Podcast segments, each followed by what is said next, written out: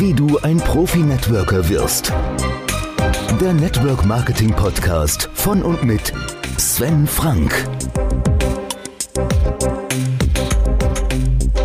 Hallo und herzlich willkommen zur elften Folge des Podcasts Wie du ein Profi-Networker wirst. Mein Name ist Sven Frank und in den letzten Folgen habe ich erzählt, wie ich zum Network Marketing gekommen bin und welche Firmenarten ich durchlaufen habe. Und die ganzen letzten Folgen habe ich immer erklärt, wie die Networker, mit denen ich zu tun hatte, es geschafft haben, mich von einem Produkt oder einer Firma zu begeistern. Das ist im günstigsten Fall ein Jahr im ungünstigsten drei Jahre gedauert hat, bis ich überhaupt bei der Firma eingestiegen bin und habe erzählt, dass ich in diesen ganzen Firmen nie wirklich erfolgreich wurde. Der Grund hierfür lag einfach daran, dass ich nicht für das Produkt gebrannt habe, dass mich das Produkt nicht hundertprozentig überzeugt hatte und dass ich auch nicht das Gefühl hatte, das Handwerkszeug zu haben, das ich brauchte, um tatsächlich erfolgreich zu werden. Dass ich allerdings selbst dafür verantwortlich bin, habe ich bis dato immer so ein bisschen ausgeblendet gehabt und jetzt kam der elementare Wendepunkt im Network Marketing, den ich auch wieder Markus, von dem ich in den letzten drei Folgen gesprochen habe, verdanke. Markus hat mir ja in der Vergangenheit immer wieder Kunden für meine Sprachtrainings mit Hypnose empfohlen und so rief er eines Tages bei mir an und sagte, Sven, ich habe hier eine Gruppe von Leuten für dich in Österreich und die möchten gerne Englisch lernen.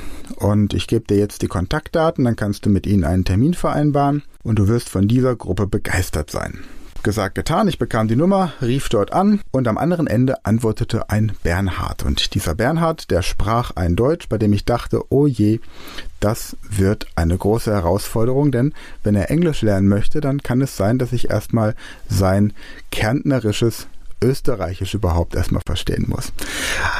Er war aber hochsympathisch und wir vereinbarten einen Termin, wann ich nach Klagenfurt kommen sollte, um dort ein dreitägiges Englischtraining zu unterrichten. Für ihn und seine Kollegen.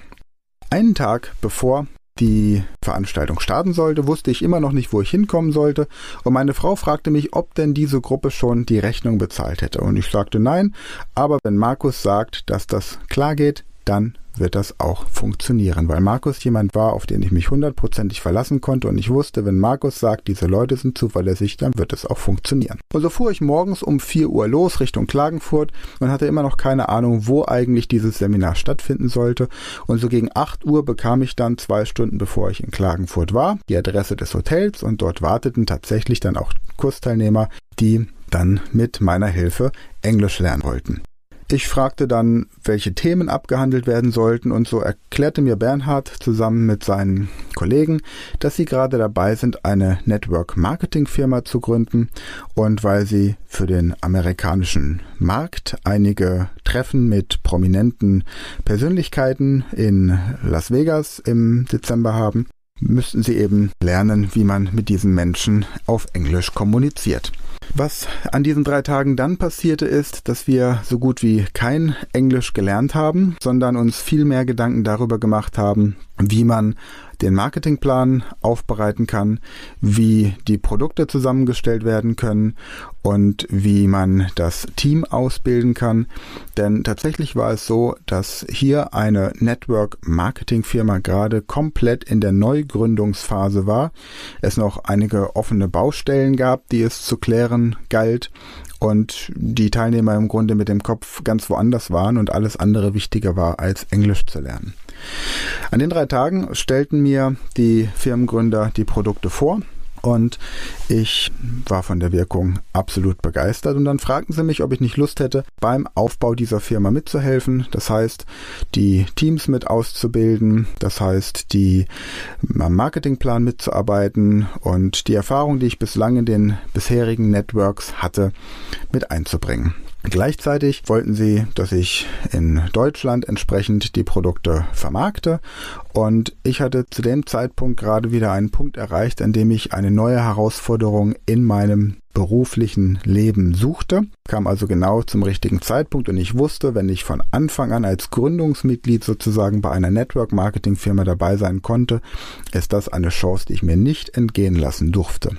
Außerdem, wie in einer früheren Podcast-Folge schon mal erwähnt, hat ja eine Firma, die lange auf dem Markt ist, im Grunde das Interesse, möglichst viele Produkte zu verkaufen und möglichst wenig Provisionszahlungen an die Vertriebspartner auszuzahlen, wohingegen der Networker möglichst wenig investieren, aber viel Provision bekommen wollte. Wenn eine Firma jetzt aber neu gegründet wird, hat die Firma natürlich ein großes Interesse daran, dass die Teampartner der ersten Stunde besonders erfolgreich werden, damit die Teams sich schnell aufbauen.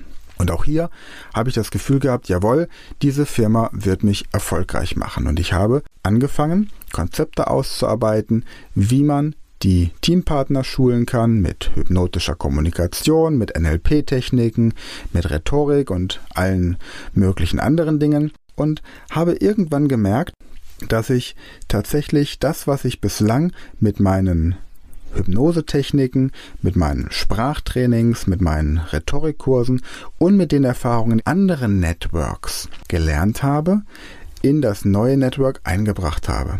Und tatsächlich habe ich auch gemerkt, dass die Ergebnisse am Anfang nicht so waren, wie ich sie mir erhofft hatte.